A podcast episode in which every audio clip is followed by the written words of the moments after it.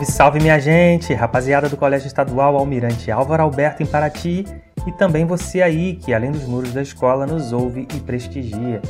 Estamos de volta com mais um podcast pandemônico da Radioatividade, a nossa rádio na escola e é também, por que não agora, a nossa escola na rádio. Salve Adriano, chega mais!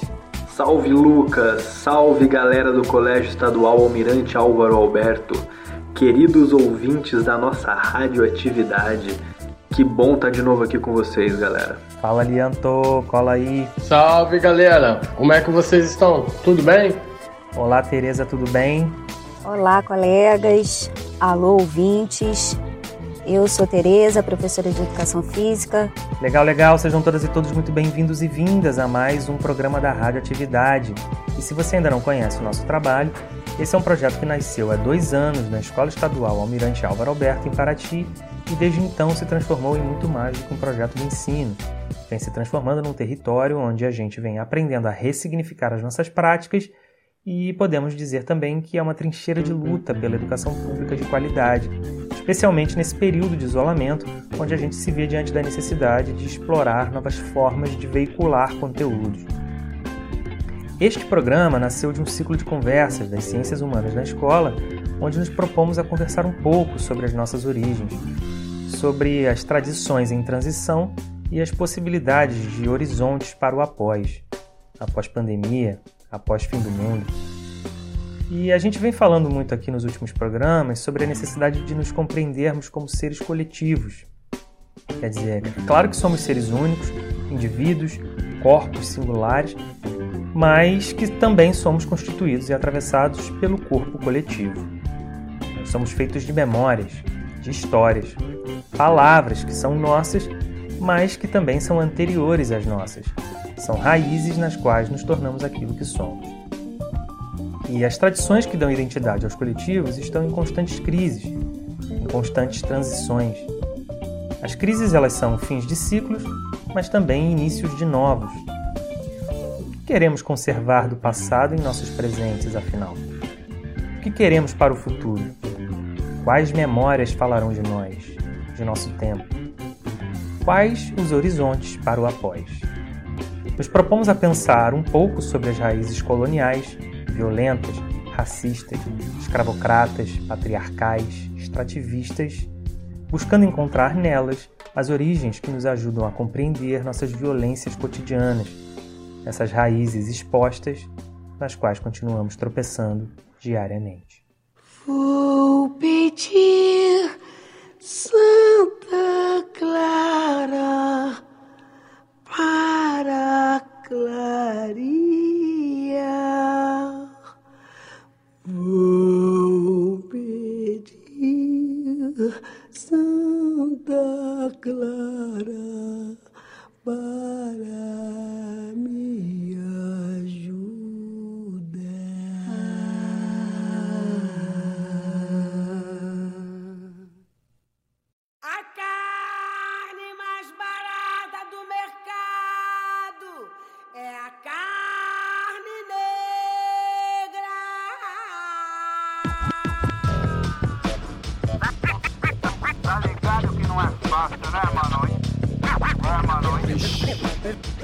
liga aí.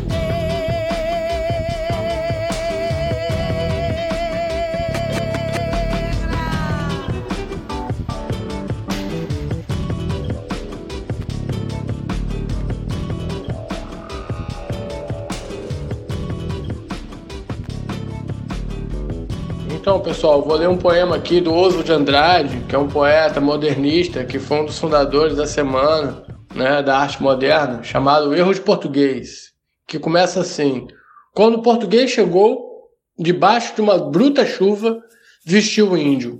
Que pena, fosse uma manhã de sol. O índio tinha despido o português.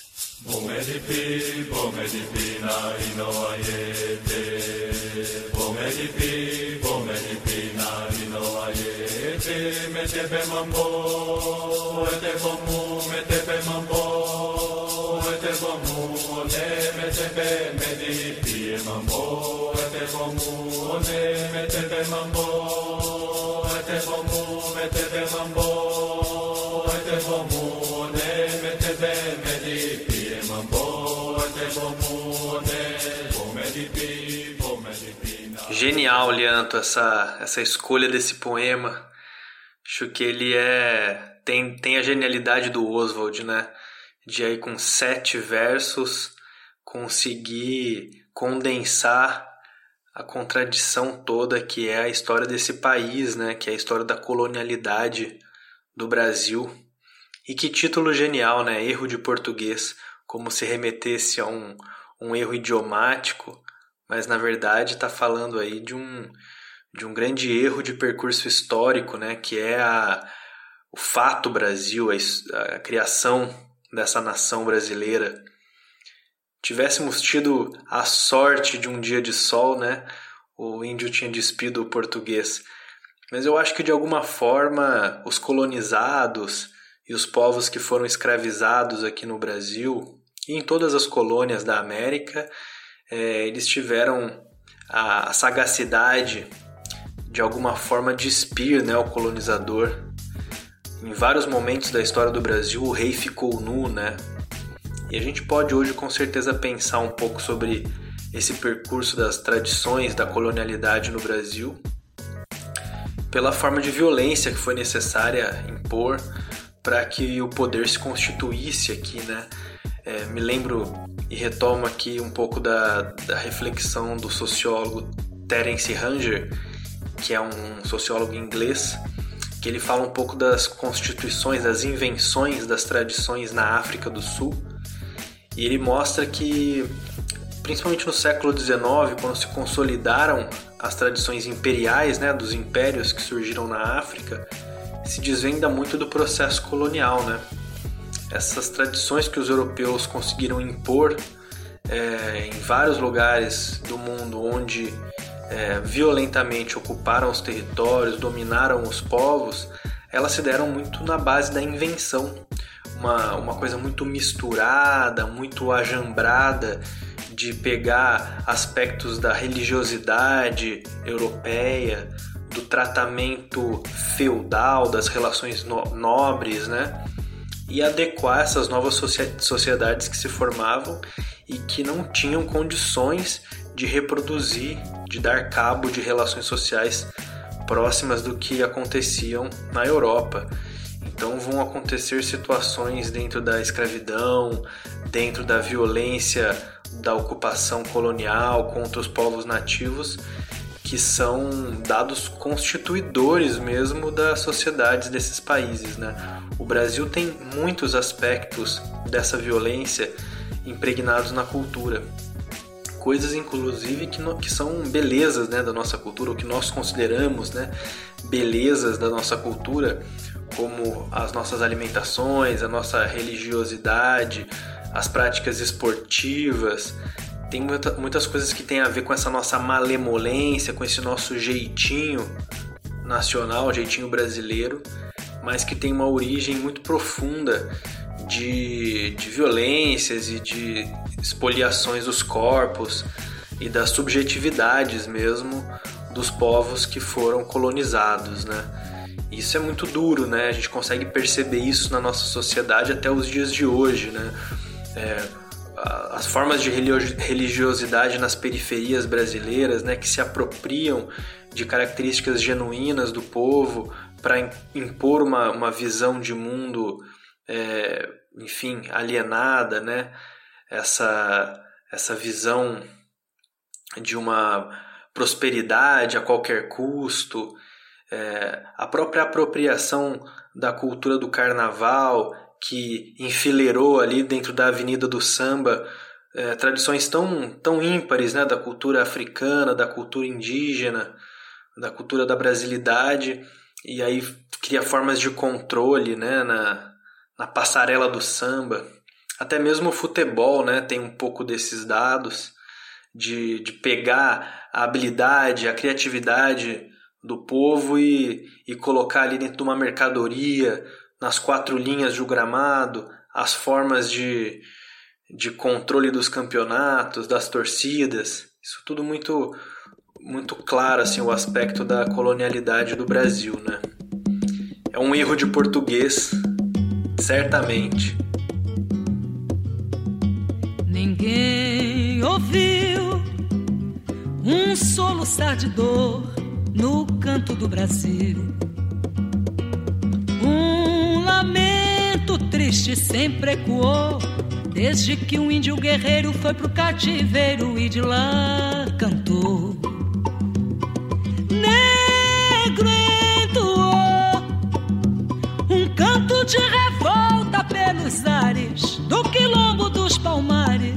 Onde se refugiou. Fora a luta dos inconfidentes, pela quebra das correntes, nada adiantou.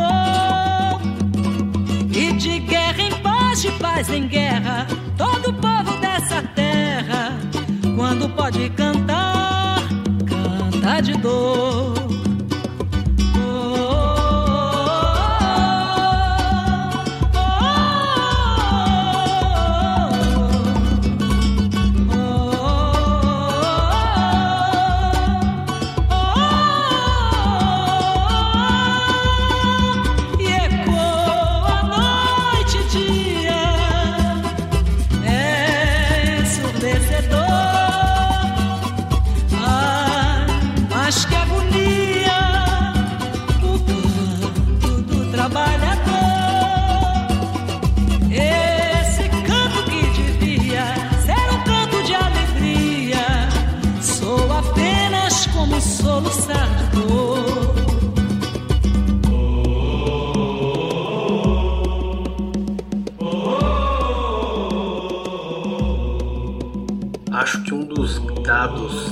Dessa violência, da, da invenção das tradições no Brasil, está posto na, na, arquitetura. Né?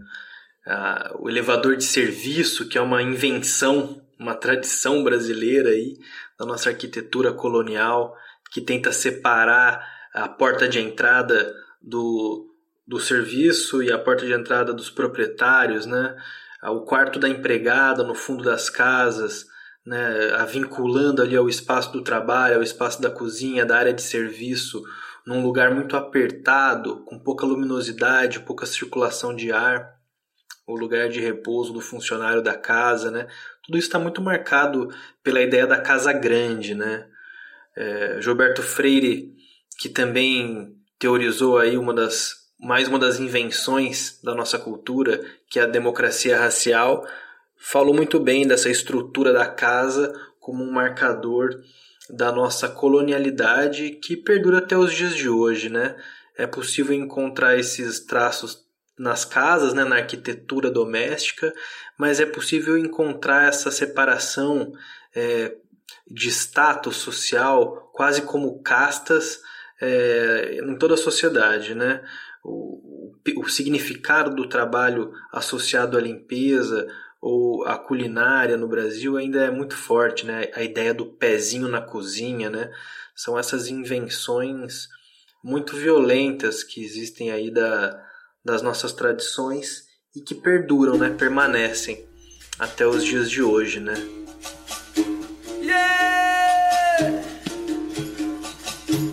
No navio negreiro, no tempo da escravidão sem rumo negro, sem rumo seu coração. No canavial,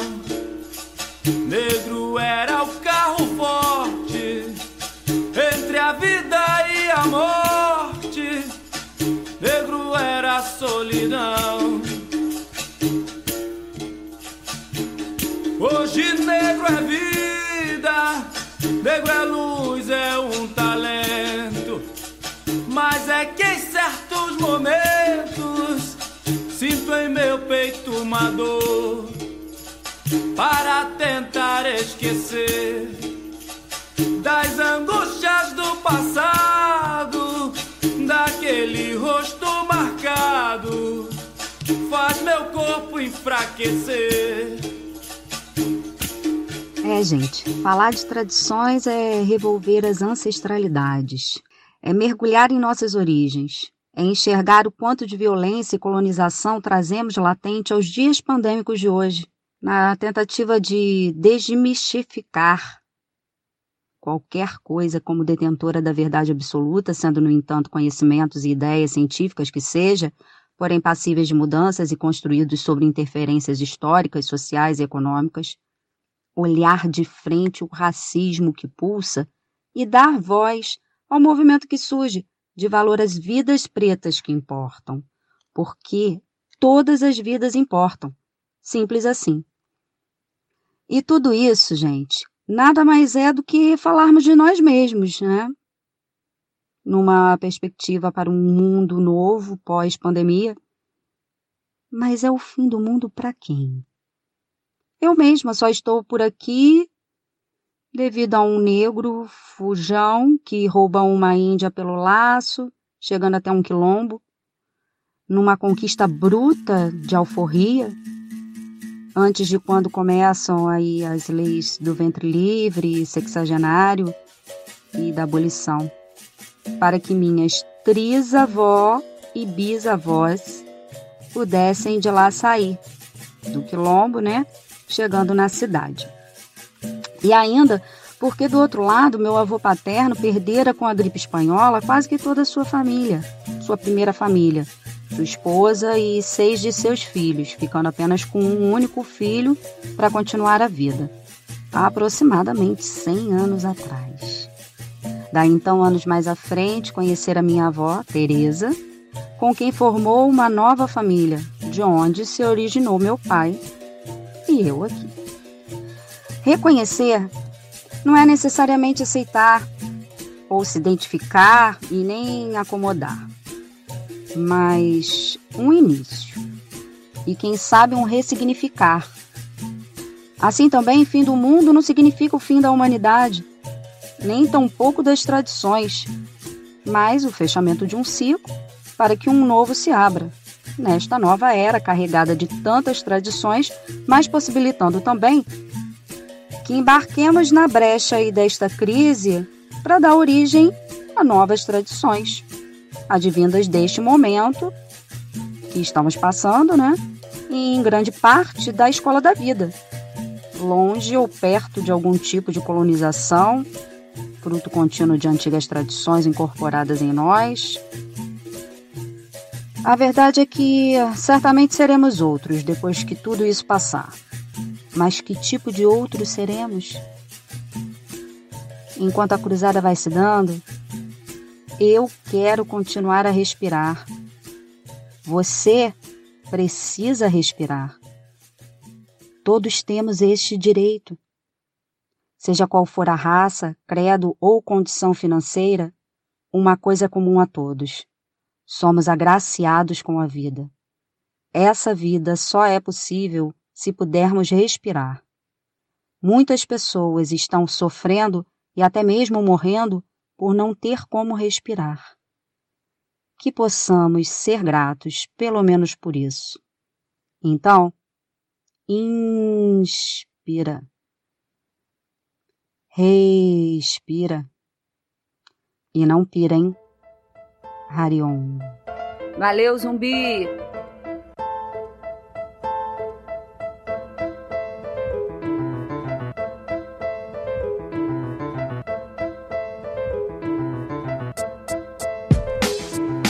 Minha voz é o instrumento que dá ao microfone, espírito dos novos tempos, o sentimento, o mar a velho vento, pra navegar na Babilônia de asfalto e cimento. Infelizmente eu só lamento, sem agradecimento dos filhos deste solas mais gentil, Black e ele em seu rebento. Por favor, doutor, deixa eu mostrar meu documento. Do começo ao fim, do fim ao começo. Da juventude à infância, do geriatra adolescência ao berço. Eu me lembro, não mal agradeço. Por você até o último degrau eu desço. De dezembro a dezembro, cantando ragamuffin no minuto de silêncio. Sem documento e lenço. Eu com o poder da oração, com a mão no terço. Não é pouco, mas de coração é o que eu te ofereço. Babylon by Kush. O fogo da vela me dá luz. Com a caneta e o papel irradio pus. A caneta e o papel irradio luz. Babylon by Kush. Meus amigos são os mesmos, eles fazem jus. A justiça dos homens perdeu um ônibus. Babylon by Kush. Babylon by Kush.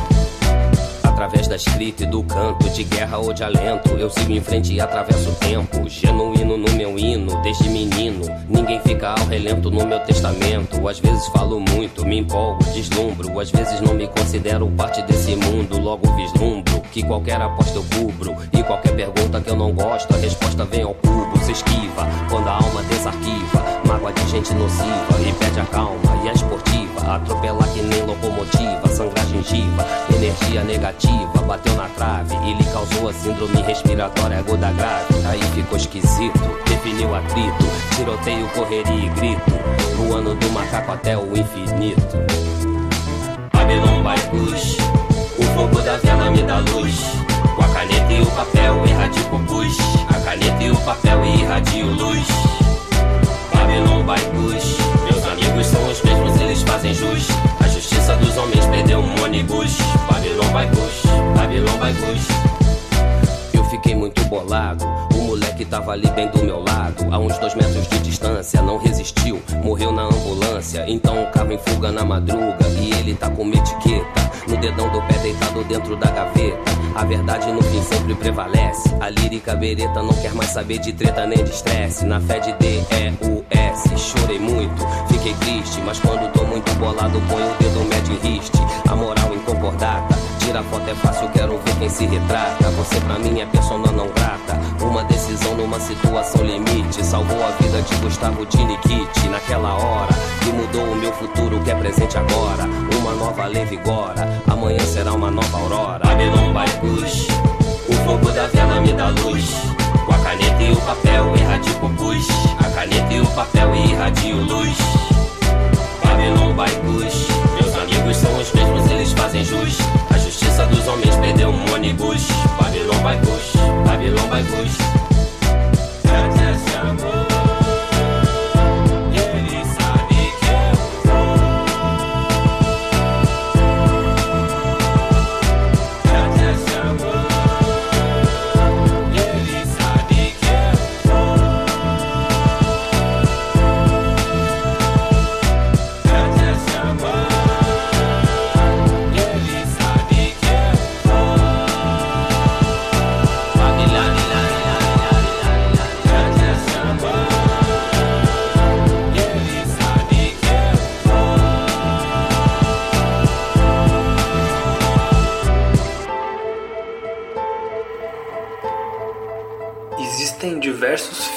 aí que, que podem ajudar a gente a pensar um pouco sobre essa, essas marcas da colonialidade na nossa cultura, na nossa arquitetura, né? essa invenção de tradições para a brasilidade, digamos assim. Tem dois filmes que eu acho emblemáticos, O Recife Frio e O Som ao Redor. Esses são, os dois filmes são do Kleber Mendonça Filho, né, que é um diretor pernambucano, ficou muito em destaque o ano passado com o filme Bacurau. O Recife Frio é um falso documentário, um curta-metragem que simula um documentário, mas na verdade é uma ficção, né, uma criação a partir de uma história inventada, de uma situação em que caiu um meteoro em Recife e aí o clima se alterou e Recife se tornou uma cidade fria, não mais uma cidade tão quente como ela de fato é. E aí ele usa essa, essa anedota para mostrar como que a arquitetura e as relações sociais da cidade, muito pautadas pela desigualdade social, por vínculos escravocratas, né? essa ideia da casa grande da senzala, ainda permanecem na cidade até os dias de hoje. Então, por exemplo, quando a cidade esfria, os apartamentos com grandes janelas que ficam de frente para a praia, que são os mais valorizados, deixam de ser tão interessante imobiliariamente, porque agora eles se tornam frios. E aí então os, os moradores, né, as, as, classes médias e classes altas que vivem nesses apartamentos, desejam então ocupar o quarto da empregada, que é no fundo da casa e que é mais quentinho, né? E aí colocam as suas empregadas para dormir no quarto grande e, a, e as empregadas reclamam porque é muito frio. Ele desenha essa, essa situação demonstrando as contradições da sociedade é, pernambucana, mas que a gente pode estender para o Brasil todo com bastante humor, mas também com uma crítica muito ácida no filme. É muito interessante. Recomendo fortemente assistir esse filme, Recife Frio, do Kleber Mendonça Filho. E outro filme dele também sobre ambientado ali em Recife, que é o Som ao Redor, mostra também alguns vínculos que estão ligados a essas tradições familiares, coloniais, né? das famílias portuguesas que ocupavam a terra, exploravam o trabalho no interior, na produção agrária e que no século XX foram para cidades né? e passaram a ocupar os bairros nobres e que mantiveram então alguns vínculos de de relações semi-feudais, né, com funcionários, com milicianos, seguranças privadas das ruas, ali tem todo um controle do bairro a partir de alguns apartamentos de pessoas mais ricas. E aí essa vizinhança da, da, do bairro nobre do, de Recife, refletindo muito dessas relações coloniais. É um filme que vai mostrar muito como como esses dados dessa cultura inventada para o Brasil, né, de uma, uma sociedade feudal num período capitalista já, num período de mercantilismo, né, que foi quando o Brasil foi inventado, e as contradições que permanecem até os dias de hoje, impregnadas aí nas nossas relações de trabalho, nas nossas relações familiares é, e nas nossas relações políticas também, né. Legal, Adriana, essas referências que você traz para a gente do cinema, você que é um cara das ciências sociais, mas que também é do cinema, né? Porque a arte, se não nasce com essa função, em algum momento ela toma para si essa tarefa, esse exercício de lançar olhares e ouvidos para o presente, né? Nos oferecendo lentes para que a gente possa perceber aquilo que está ao nosso redor e que muitas das vezes a gente, por estar tão inserido nos contextos, anestesiados mesmo com o cotidiano, a gente nem é capaz de perceber, né?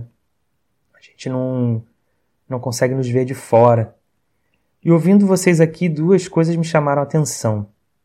A gente está aqui chamando a atenção para essas inúmeras formas de violência que estão banalizadas e naturalizadas no cotidiano da imensa maioria do povo brasileiro. E para a gente perceber que um dado sobre essa violência toda que fica muito evidente é a quantidade de programas que passam na TV aberta durante a tarde, né, que exaltam a violência especialmente a violência do Estado, a violência policial. Inclusive, se a gente fizer aqui uma pesquisa que não precisa nem ser tão profunda assim em relação aos filmes e séries de maior sucesso, essas que acabam mobilizando muito dinheiro e influenciando muito o público, a gente vai ver que elas acabam, em sua esmagadora maioria, apelando para a violência. E muitas das vezes violências que se apresentam muito sem sentido e até com glamour, né? E até mesmo no esporte, nas chamadas dos jogos, por exemplo, a narrativa do matar ou morrer, aquela coisa do é jogo de vida ou morte, né? essa estética da batalha, A gente também, por exemplo, viveu recentemente uma explosão do UFC, que é comercializado como esporte, mas que é um esporte onde a essência é a própria violência, né? Eu acho que isso tudo é um reflexo de uma forma de viver o mundo que a gente pode até aqui chamar de uma cultura da violência. E é importante que a gente compreenda essa violência observando as estruturas da nossa formação social, né? ou seja, as formas que essa violência toma no cotidiano e especialmente quem são as vítimas, né? os alvos dela. E aí você citou aqui, Adriana, as relações com a religiosidade como sendo uma das expressões da singularidade do Brasil, né? ou da brasilidade essa coisa do sincretismo, que é essa mistura ou fusão ou comunicação de diferentes cultos ou doutrinas religiosas, como sendo um símbolo dessas tradições inventadas, que inclusive é utilizado como argumento para aqueles que usam a ideia da democracia racial, né? esse mito de que as misturas entre os povos do Brasil se deu de maneira cordial e harmônica. E essa ideia da tradição como invenção ela é interessante porque vai permitir que a gente possa perceber o quanto se escondeu e ainda se esconde de violência nas próprias narrativas de quem conta a história, né? O que eu quero dizer que, ao mesmo tempo que o sincretismo dá essa ideia de unificação harmônica dos povos, é imprescindível que a gente reconheça o quanto que as religiões de origem africana e mesmo as cosmologias, né, ou seja, as visões de mundo dos indígenas, são taxadas preconceituosa e pejorativamente, por exemplo, de feitiçaria, de bruxaria, de coisa do diabo, de seita, enfim. E a gente pode até encontrar várias expressões na linguagem, né? Por exemplo, a ideia de magia negra. E isso é uma expressão da visão racista de mundo. E é uma violência que atinge os corpos, ela é física. E é também uma violência simbólica, né? Uma violência às formas mais originais de um povo ataca as ideias do povo, né? suas histórias sagradas, seus deuses, seus heróis, suas línguas, suas memórias, suas formas de ver, de entender e de viver o mundo. E daí a Teresa fala sobre não poder respirar. Eu não consigo deixar de pensar na cena do assassinato do George Floyd, um homem negro americano sendo sufocado até a morte sob as pernas de um policial branco. E ainda que esse episódio ele tenha acontecido nos Estados Unidos, não é muito diferente do que se repete cotidianamente aqui. Né? A gente pode lembrar aqui de casos como da menina Ágata, do menino Miguel, da Cláudia Ferreira, que foi arrastada por uma viatura policial, Evaldo Rosa, que foi fuzilado com 80 tiros do exército dentro do seu carro com sua família, e tantos e tantas outras que nem caberiam aqui, que são violentamente sufocados. E isso não é só uma figura de linguagem. E aqui vai um poema de Sérgio Vaz, chamado Magia Negra. Magia Negra era o Pelé jogando, Cartola compondo, Milton cantando. Magia Negra é o poema de Castro Alves, o poema de Jovelina. Magia Negra é de Javan, Racionais MCs, Talma de Freitas, Simonal. Magia Negra é Drogba, Fela. Magia Negra é Dona Edith recitando no sarau de Coperifa. Carolina de Jesus é pura magia negra. Carrincha tinha duas pernas mágicas e negras. James Brown. Milton Santos é pura magia. Não posso ouvir a palavra magia negra que me transforma num dragão negro. Michael Jackson e Jordan é pura magia negra. Cafu, Milton Santos, Dona Ivone Lara, Jefferson de Robinho, Daiane de Santos é magia negra. Fabiana Cosa, Machado de Assis, James Baldwin, Alicia Walker, Nelson Mandela, Tupac, isso que eu chamo de magia negra. Magia negra é Malcolm X, Martin Luther King, Mussum, Zumbi, João Antônio, Candê e Paulinho da Viola. Usain Bolt, Elza Soares, Sarah Volga, Billie Holiday e Nina Simone é magia mais do que negra.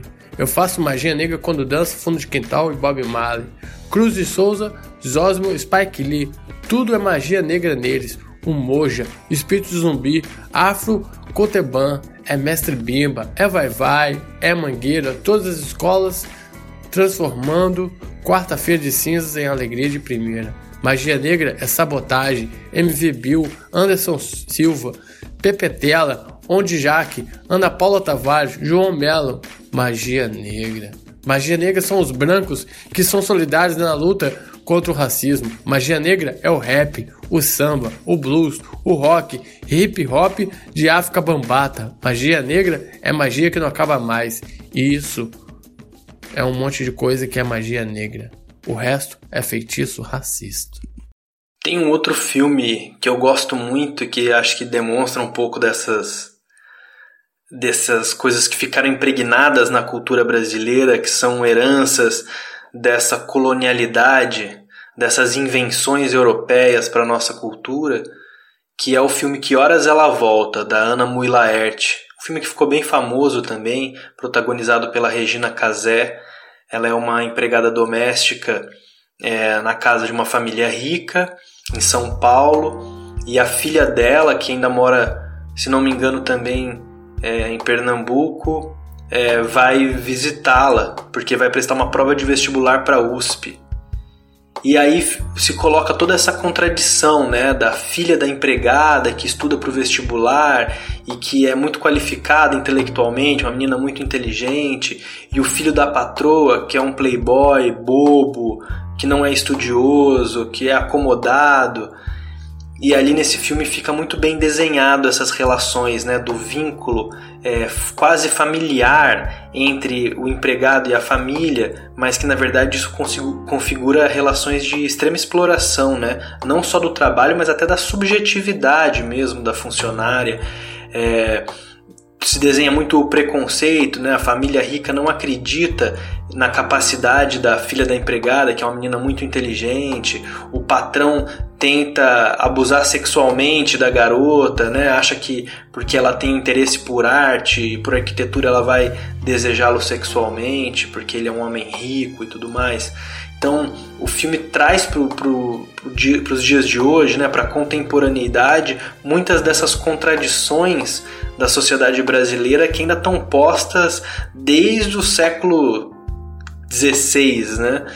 que se aprofundaram muito ao longo do século XIX e XX, mas que, que não, não se desfizeram, né? estão postas até os dias de hoje, tanto nas relações de trabalho quanto nas relações subjetivas da nossa cultura. Ana Mui Laerte é o nome da diretora. Que horas ela volta? Vale muito a pena assistir esse filme também. É, tem tanta coisa a ser dita que o espaço aqui fica até curto. É difícil condensar essas diversas tradições inventadas ao longo desses 500 anos de história. Né?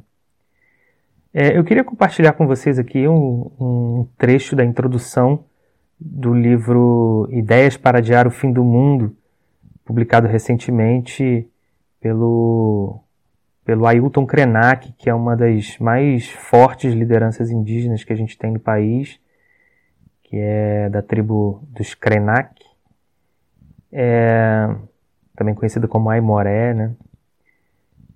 E ele com, começa na introdução falando um pouquinho sobre é, essas raízes coloniais, né? tentando encontrar nessas raízes coloniais que construíram a origem do Brasil mas que datam de muito mais, né? Elas estão na base do pensamento ocidental, de talvez aí dois ou três mil anos. É, eu queria compartilhar aqui com vocês. Ele diz o seguinte: Como é que ao longo dos últimos dois mil ou três mil anos nós construímos a ideia de humanidade?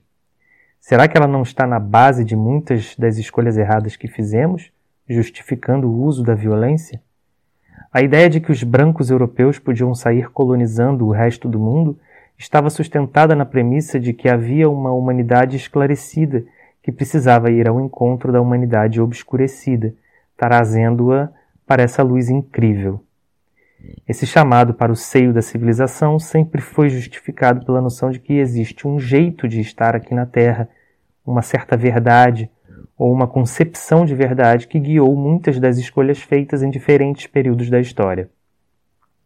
Agora, no começo do século XXI, algumas colaborações entre pensadores com visões distintas originadas em diferentes culturas possibilitam uma crítica dessa ideia.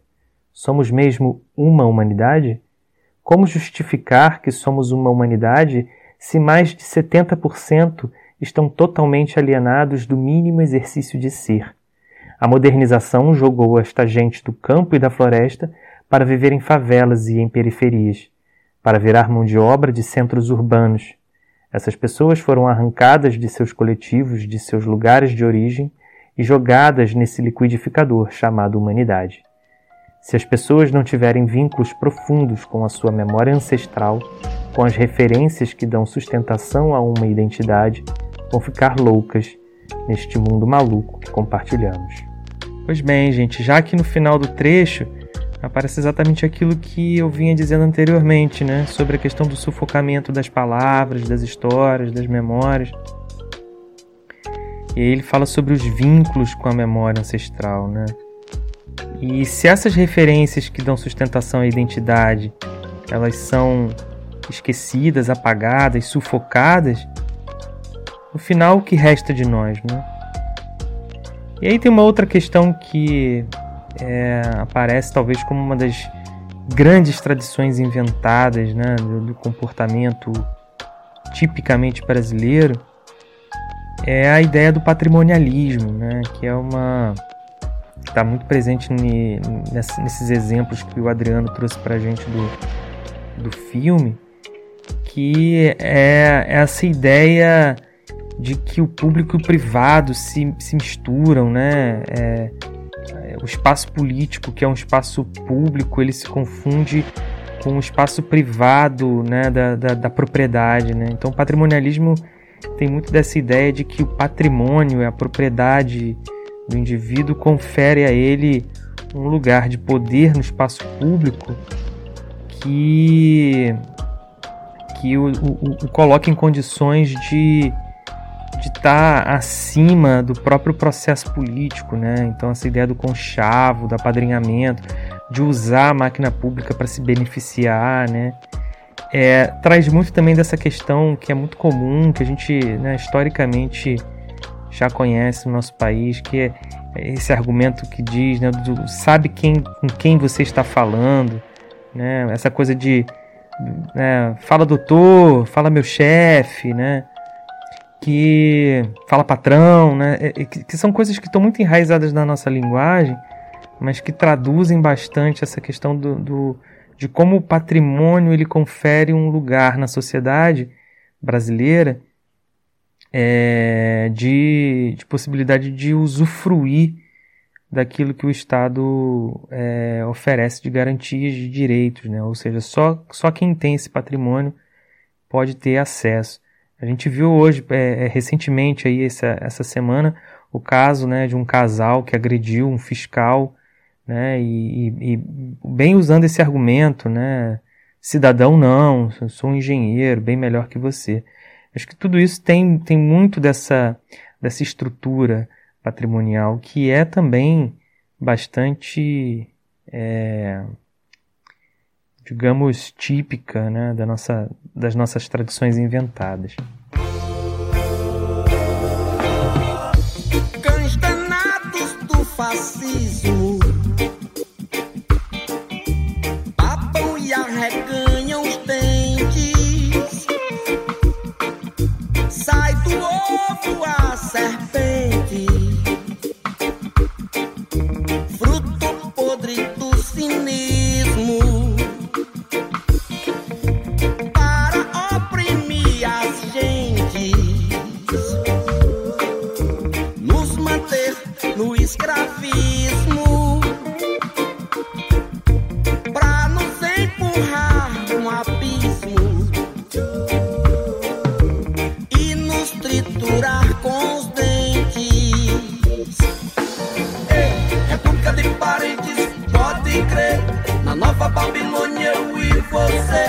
Somos só carne humana pra moer. E o amor não é. trago aqui para vocês um poema da Conceição Evaristo, nome forte na luta de igualdade na cor. Mineira de Belo Horizonte, Maria da Conceição Evaristo é uma notável professora e escritora brasileira contemporânea. Nasceu em 1946 em uma família pobre, sendo a segunda de nove irmãos e a primeira de sua casa a conseguir diploma universitário. Já professora primária, migrou para o Rio em 1973, onde veio a se formar em letras pela UFRJ e, mais adiante, concluiu o mestrado na PUC. E a seguir, o doutorado pela UF, tendo defendido a tese Poemas Malungos Cânticos Irmãos, 2011, que eu trago a leitura agora para vocês. Malungo, brother, irmão, no fundo do calumbé, nossas mãos ainda espalmam cascalhos, nem ouro nem diamante espalham enfeites em nossos seios e dedos. Tudo se foi, mas a cobra deixa o seu rastro nos caminhos aonde passa, e a lesma lenta, em seu passo arrasto, larga uma gosma dourada que brilha no sol. Um dia antes, um dia avante, a dívida acumula e fere o tempo tenso da paciência gasta, de quem há muito espera.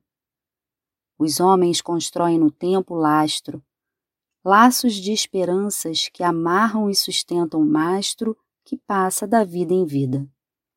No fundo do calumbé, nossas mãos sempre, sempre espalmam nossas outras mãos, moldando fortalezas e esperanças, heranças nossas divididas com você, malungo, brother, irmão.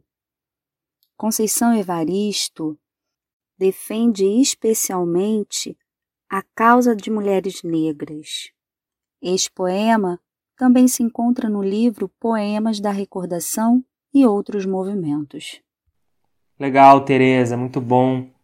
É, a Conceição Evaristo nesse poema ela faz uma referência clara e fundamental aqui aos, aos trabalhadores que de fato são os construtores da riqueza do país, né? do lastro é, desse trabalho que não só constrói no tempo o lastro, mas que também constrói a fortaleza, que extrai a riqueza do país de verdade. Né? é um trabalho que acaba sendo invisibilizado.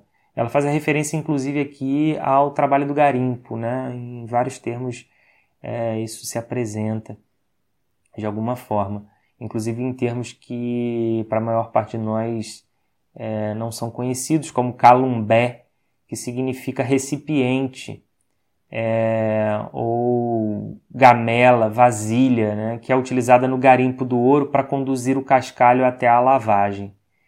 Ela utiliza também outro termo de origem africana que é malungo. Malungo era um título através do qual se, se tratavam os escravizados africanos que vinham da África para as Américas na mesma embarcação. Então era uma espécie de é, camarada, companheiro, né? aquele que divide o mesmo destino, que partilha o mesmo destino, parceiro, né? aquele que está junto, o tamo junto, pessoa que está na mesma condição. Né?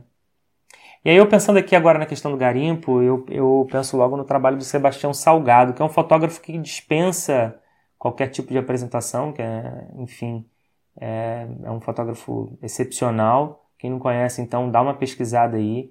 Especificamente o trabalho dele em Serra Pelada. É, em 1986, ele passou um mês, mais ou menos, é, no território do sudeste do Pará, que é, são as minas de Serra Pelada, documentando o trabalho de garimpo na região.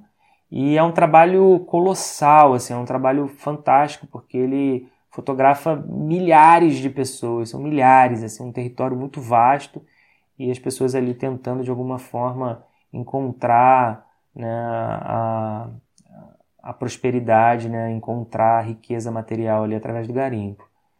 É, e esses de fato são aqueles que extraem a riqueza do país, que constroem, que trabalham. E a gente vê as fotos assim, em condições totalmente inadequadas de, de enfim, de trabalho. É, vale a pena a gente dar uma procurada aí no trabalho de Sebastião Salgado. Pois bem, pessoal, é importante ressaltar que se você tem a pele clara, assim como eu, precisa entender como pessoa branca, não como pessoa latina. E precisa se racializar como pessoa branca, mesmo que sua tataravó tenha sido indígena ou seu bisavô seja um caboclo. O que é importante é que na sociedade você é visto como branco e carrega marcas de branquitude marcas que são aceitas e reforçadas em vários espaços sociais. Não invoque sua ascendência indígena ou alguma ancestralidade preta se você não possui marcas de negritude ou indígena. Só servirá como desculpas. Se afirma enquanto branco, não é afirmar que existam raças biologicamente, mas é entender que socialmente a ideia de raça circula nos meios sociais, como se fosse oxigênio. Se a coletividade branca é uma das coisas mais vergonhosas e lamentáveis que existem. Mas sentir vergonha e se lamentar não muda estrutura nenhuma. É preciso, antes de mais nada, entender como branco e pertencente a essa coletividade branca. Entender que, mesmo que você não pratique diretamente uma discriminação racial, em muitos casos, você já é feito dessa discriminação racial e quando não se racializa, você usufrui de privilégios sociais que reforçam cada vez mais o racismo. Racismo não é apenas praticar atos de discriminação. Enquanto você não problematizar os símbolos que circulam no seu corpo, os signos que são códigos de permissão e proibição oriundos de, da sua cor de pele, você não vai entender por que, os pretos morrem e os ditos pardos são encarcerados em massa. É isso que devemos pensar para reforçar mais ainda como que o racismo é agravado na situação da sociedade brasileira que vivemos. Quando você se aproveita de um privilégio no espaço social, sem questionar isso, um momento oportuno, você reforça mais o racismo. E o racismo se alimenta desse reforço. Ou seja, caímos no senso comum e criamos a ilusão de qualquer coisa possa passar para voltar ao normal. No caso, que a gente está passando, essa pandemia. E quando você não questiona, tipo, piadas que envolvem corpos negros, figurinhas trocadas em aplicativo que expõem corpos negros estigmatizados, ou seja, não diverte seus amigos ou mesmo não se diverte sobre suas expressões de linguagem que reforma esse lugar de subalternização dos povos negros ou indígenas. Você só reforça o racismo. Exatamente, Lianto, exatamente. É... Ainda que a gente possa pensar aqui a questão da latinidade, né? Eu recentemente estava vendo um vídeo do Silvio Luiz de Almeida, que é um professor universitário, filósofo e advogado, é, onde ele falava exatamente sobre isso, essa questão né, da, da branquitude e da latinidade. O branco no Brasil, é, ele é branco, enquanto branco ele carrega uma marca que traz esse, essa ideia até da propriedade que eu falei, né, do patrimonialismo. É um patrimônio, a branquitude ela, ela, ela carrega esse caráter de propriedade que dá um privilégio ao, ao sujeito nessa estrutura social. Mas saiu do Brasil, tá na Europa, nos Estados Unidos, é latino, né? E essa marca da latinidade também tem um peso diante dessa hierarquia aí da humanidade, para usar os termos lá que o Krenak colocou, né? Que humanidade, né? É uma, uma humanidade eurocêntrica que vê no latino uma espécie de degeneração, né? E aí é até legal para a gente entender também o Brasil dentro desse contexto da latinidade. Tem um, um livro que eu acho que é imprescindível a leitura, que é o Veias Abertas da América Latina, né, do Eduardo Galeano. E, e é isso, gente. Eu acho que tem muito assunto, né? A gente está chegando já aí a uma hora de programa. Isso aqui seria papo para a gente seguir por mais uns dois ou três programas aqui, no mínimo, para que a gente dê conta de falar de tudo que é necessário falar. Mas eu acho que por hoje tá, já valeu. A gente vai ficando por aqui. É, sempre lembrando, gente, que é muito importante a participação de vocês, a gente fica na expectativa aqui. É, seria fundamental que vocês buscassem também participar junto com a gente. Espaço está sempre aberto para todo mundo que quiser colar com a gente. Beleza, galera? A gente vai ficando por aqui. Até a próxima. E é isso. Um abraço, galera. Se cuidem. Até breve. Pessoal, se cuide, cuide dos seus, cuidando da sua saúde, que é o seu bem mais precioso, e da saúde de todos os que vivem com você. Fiquem na paz. Logo, logo a gente troca mais ideias. E é isso, pessoal. Até mais. Muito obrigado pela participação do professor Lucas, Adriano e Tereza. Se cuidem, pessoal. Então valeu, galera. Um prazer ter estado aqui mais uma vez com vocês no podcast da Radioatividade. Obrigado, Lucas. Valeu, Lianto, Tereza. Até a próxima.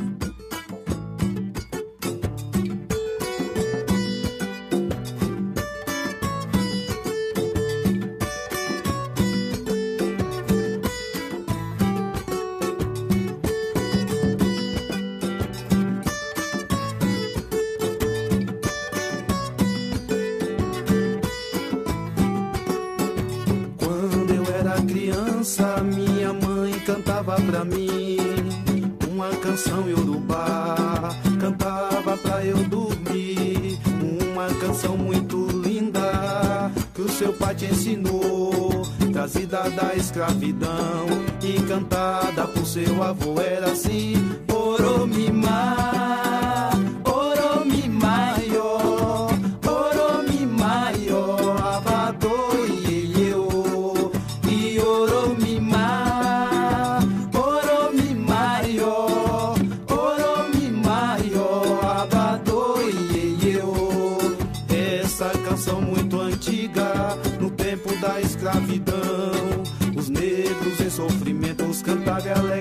seu coração. Presos naquelas senzalas, dançando em Jexá. Aquela canção muito linda, com os versos em Urubá. Era assim: Oromimá,